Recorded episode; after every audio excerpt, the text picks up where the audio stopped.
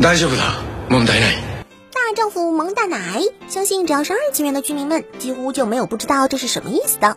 不过，对于很多萌新来说，虽然知道它是没关系、问题不大的日语空耳，但出处恐怕就弄不清楚了。最近，全能之神梅塔特隆的升天，开启九周年纪念展，再次让我们回想起了把这句常用语变成梗的知名憨憨一诺君。当年就是他穿着稀烂的装备说完这句话后，被怪物暴打的搞笑开场，让这质量算不得多好的游戏火上了一把。不知不觉，这个梗也已经九年了。之前萌新们要摇醒躺在椅子里的爷爷，等他们慢慢清醒后，才能给自己讲述当年的故事。而现在呢，官方开设了个展网站，大家上网就能逛展，了解作品的各种资料。除了展品和图稿外，五月还会继续增加内容。话说，小伙伴们会对这个感兴趣吗？处理不可果决，其整体情况从一月到现在不仅没有变好，反而有着要出现大爆发的迹象。已经开始逐步隔离的民众可想而知，压力是越来越大。在这种情况下，朝日新闻想了一个安抚大家的主意，他们在报纸上刊登了一封哆啦 A 梦的信，说是来自未来的哆啦 A 梦，告诉大家未来没有问题，很有活力。以此来提振大家的信心。这封信还会以中文、英文在各国平台上发布。不得不说，虽然大家都知道只是一个操作，但由于这只来自未来的机器猫的形象太过深入人心，所以应该确实会起到一些作用吧。不过，我觉得这个图啊配的还是有些问题。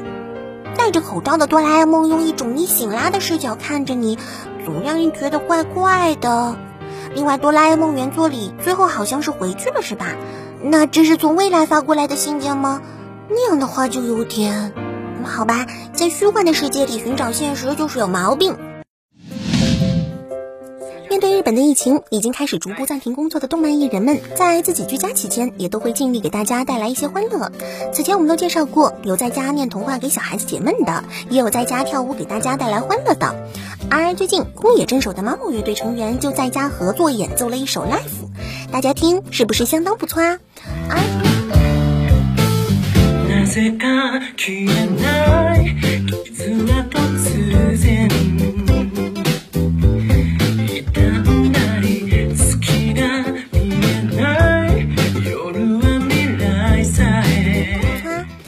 除了宫野真守的乐队米仓千寻也在家里弹唱了《机动战士高达零八 MS 小队》的 OP，受到了大家的一致好评。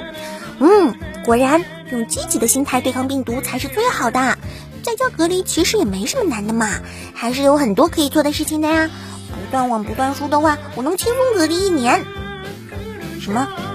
你说我都不怕坐牢了？哼哼，欧洲那种度假村型坐牢，我能坐一辈子都不腻味。你害怕？近有报道称，韩国某中学生因为探险者之孙》被某老师发现，于是惨遭欺凌。这老师故意挑小说中的某些片段，指责其在看不和谐的书籍。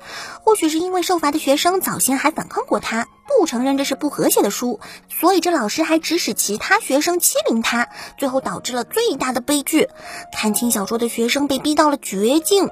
虽然最后这老师也受到了法律的惩处，但这依然不能让人心平啊。说实在的，每个成年人也都是从未成年人走过来的，为什么就会对年轻人完全不理解呢？《贤者之孙》虽然是无脑福利流小说，但其实也没有什么特别的内容啊。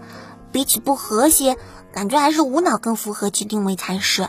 所以，可能轻小说其实只是个由头，老师不爽的还是学生敢反驳他这点吧。为歌又好听、故事感觉又很清新的动画电影，《想要哭的我戴上了猫面具》应该是大家相当期待的作品。不过因为疫情的关系，本作不久前宣布延期，而且时间未定。而从现在的疫情发展来看，日本到底什么时候能解封电影院还真是个未知数。或许是因为这个原因，本作最近做出了一个重大决定，宣布将取消影院上映，改为通过网飞公开，时间为六月十八日。改成网络播放的话，那我们就能看到啦。应该说是惊喜有关本作的一个好消息了吧。